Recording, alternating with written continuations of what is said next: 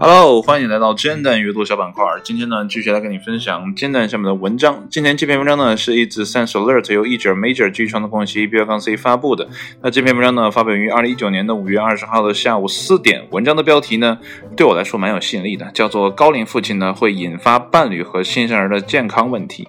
呃，处在三十而立的这个尴尬的年纪，然后呢，还是洁身。一人哈，然后呢，今天还是一个 不知道谁研发的个五二零这么一个破节日，其实呢，也就是无非促进消费啊，大家搞了一个这么个东西，呃，搞了个谐音，弄个这么东西啊，其实有的时候人真的很奇怪，动不动的就要搞个节日来庆祝一下啊。当然了，有伴侣的人当然希望每天都是节日啊，没有伴侣的人呢，都希望每天都可以过得很消停。那无论怎么说吧，呃，现在对于我呃要面临的状态呢，就是如果即便是当父亲呢，也可能是一个高龄的这样的一个状态。啊，之前呢有观察过其他的那种老来得子的状态，大概就是啊三十六七岁、三十七八岁，甚至到四十的时候呢才有孩子的人，他们对孩子的宠爱呢，有的时候确实有点过分啊。就是我之前的观察的，呃，得出的一种不完备的一个结论啊，不完备。呃，不知道自己会不会到那个年龄才有孩子，然后会不会呢，也会是那样宠孩子的一个状态啊？这都一切都未知啊！看别人看得很清楚，但等到自己那一天的时候，自己可不可以很公正、很客观的去看待自己呢？也是一个问题。呃，所以呢，今天这篇文章呢，这个标题呢，啊，一打开煎蛋，我就看到了这篇文章，想都没想就点进来了，然后跟你分享一下。其实呢，也是，呃，跟自己分享一下，看一看这个高龄父亲到底有什么样的一个危害。好了，闲话少叙，来看文章正文是怎么说的吧。那么，大多数女性呢都很清楚生育呢所涉及的风险，男人呢却通常不自知。但对过往四十年间各种医学文献进行分析之后，发现男性也有生育生物钟。就像女性一样，遵照生物钟可以保护伴侣和孩子的健康。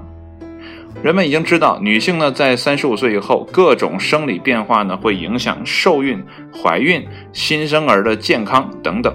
但对大多数男性呢，并未意识到他们的年龄呢也会有类似的影响。研究作者罗格斯大学妇女研究健康所的呃 Gloria Beckman 说道。Beckman 和他的同事呢注意到，男性过了四十五岁以后呢，伴侣的受孕几率呢就出现下降趋势。那么这一年龄的男性呢，让妻子怀孕需要更长的时间，即便呢妻子本身呢还是十分年轻。就算成功怀孕，老年男性的精子呢往往会带来更多的问题。那么一项追呃一项。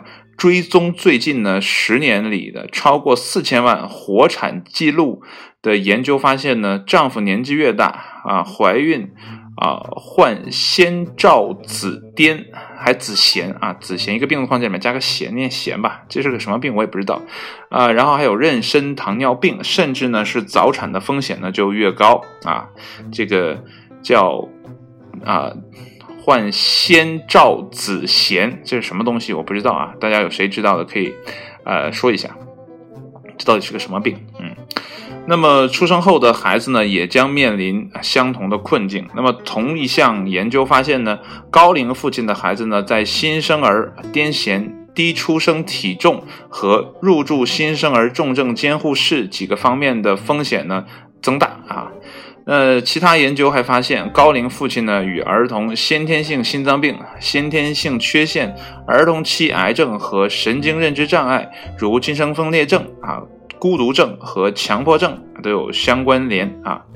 我们呢仍不知道这其中的机制。虽然呢，Beckman 和他的同事认为呢，问题呢是出在精子退化和精液质量，但这只是一种推测，还需要更多的研究呢来确认。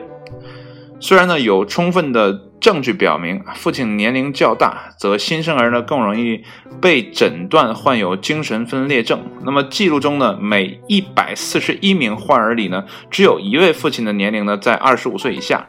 那每四十七位呃这个患儿呢，就有一位父亲呢是在五十岁以上。呃，这个原因呢尚不清楚。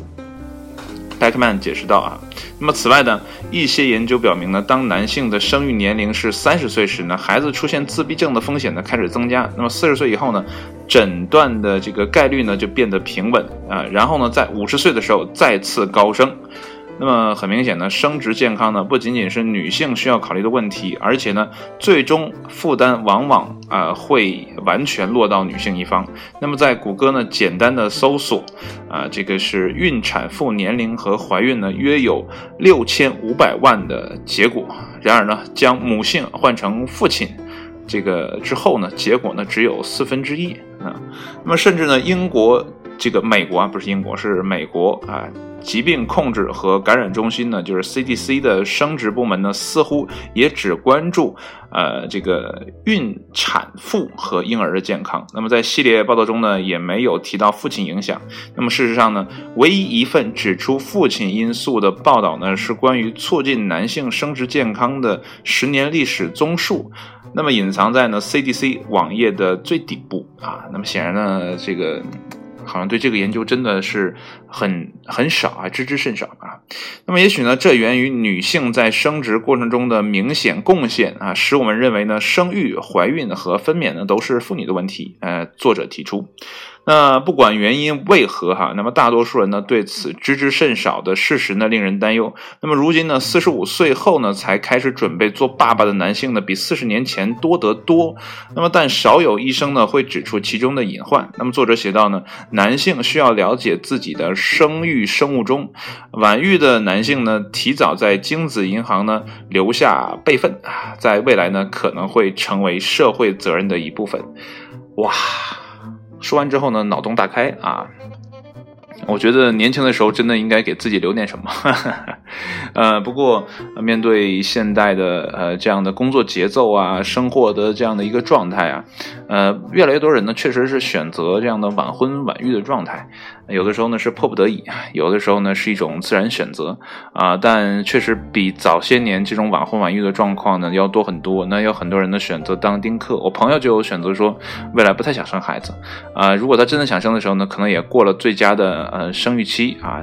读完这篇文章，发现男人也应该有最佳的生育期，这让我想起了之前我看的一部美国电影啊，那个分类怎么分类我倒不太确定，我感觉像是一个喜剧片，但是呢，呃，挺意味深长的，叫做。星巴克啊，不是星巴克啊，我们喝的那个咖啡不是，是星星的星，爸爸的爸啊，客人的客，我没记错的话，呃，然后他讲的就是一个男性在年轻的时候呢，啊，为了赚钱啊，为了帮家里分忧呢，去做这个捐精的呃这样的一个动作，然后呢得一些外快嘛。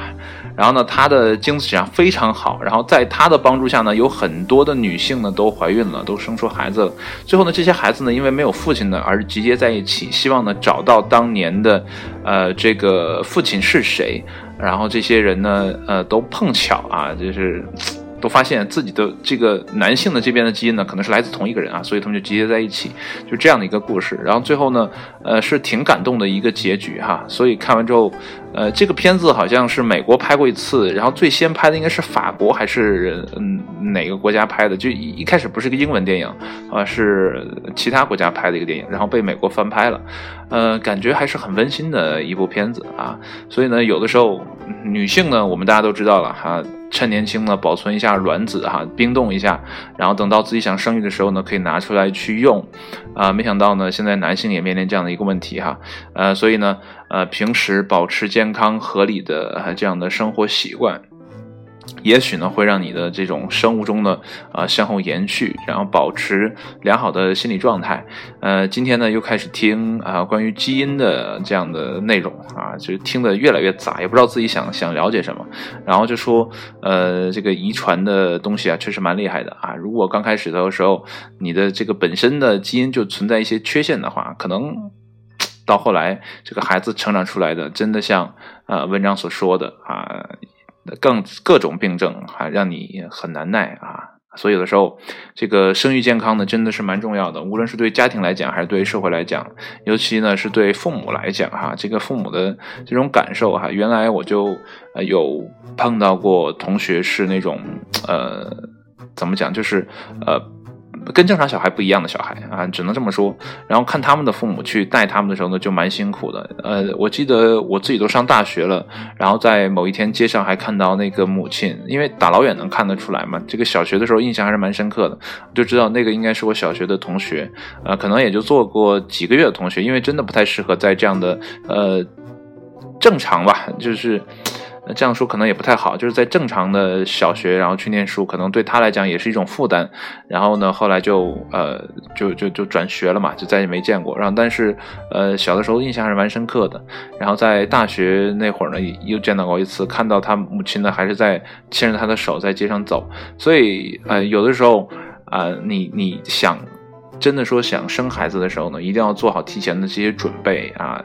男性的检查，身体检查也很重要了。现在看哈，所以呢，不单单问题呢在女性身上，男人呢有的时候也要呃在这方面呢重视起来。啊，别到时候最后全来到女性身上，呃，我们都说男女要平等，但是，呃，我的观念就是，如果男性不能生孩子的话，这个世界永远是不会平等的，啊，无论怎么说，这种，呃，事情呢是不会解决的，啊，什么时候男性能生孩子了，这个世界才是真正的平等，啊，这是我一种，啊，不太不太正常的一种想法吧，啊，但是呢，这是一个客观现实，嗯。